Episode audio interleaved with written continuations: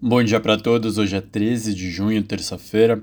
Mercado amanhece positivo, muito por conta do corte de juros na China e o sinal de que eles vão trazer novos estímulos adiante. Está impulsionando bolsas, dólar está indo para baixo contra as principais moedas emergentes. Tem vários indicadores internacionais. Eu vou começar com os da Alemanha. As expectativas melhoraram, foram de menos 10,7 em maio para menos 8,5, segundo a ZEU.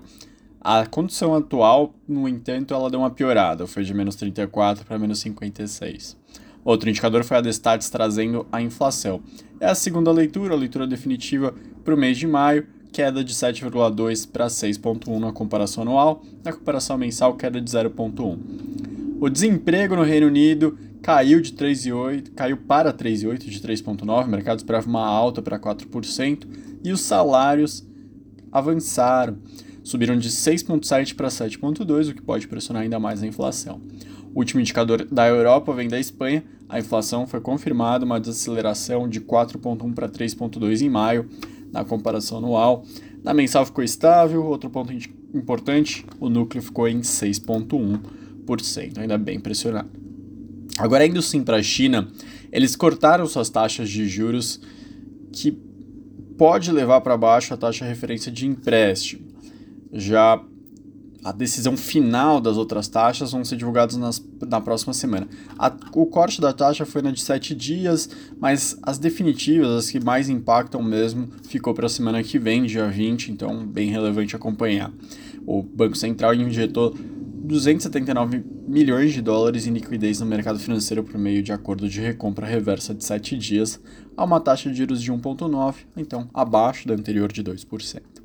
A Bloomberg noticia que a China deve trazer propostas que estimulam o setor imobiliário e a demanda doméstica nos próximos dias para tentar sustentar um crescimento maior no segundo semestre.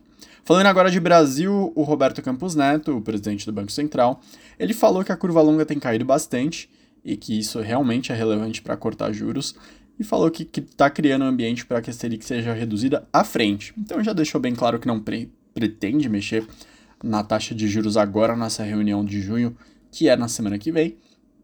Mas esquenta talvez o debate para a reunião de agosto ou a seguinte.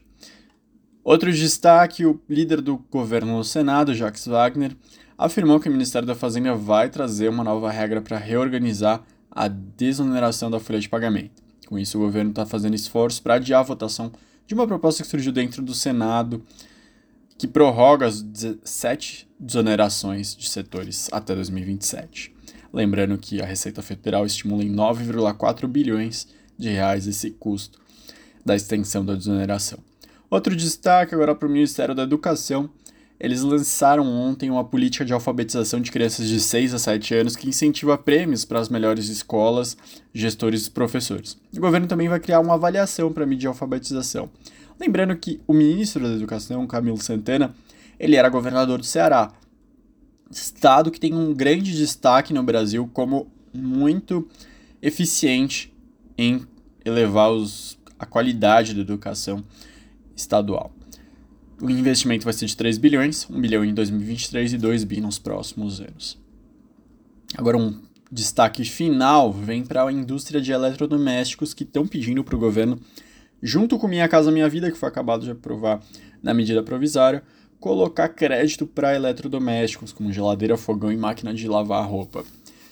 Algo que acho que acredito ter já mencionado para vocês quando começou a discussão do imposto menor para carros, que essa discussão de crédito para eletrodomésticos voltaria. Por que disso? Porque já foi implementado em governos passados do Lula, da Dilma, essa ideia de crédito crédito para eletrodoméstico, portanto, como o entendimento é que funcionou anteriormente, a tentativa de repetir deve acontecer em algum momento desse governo.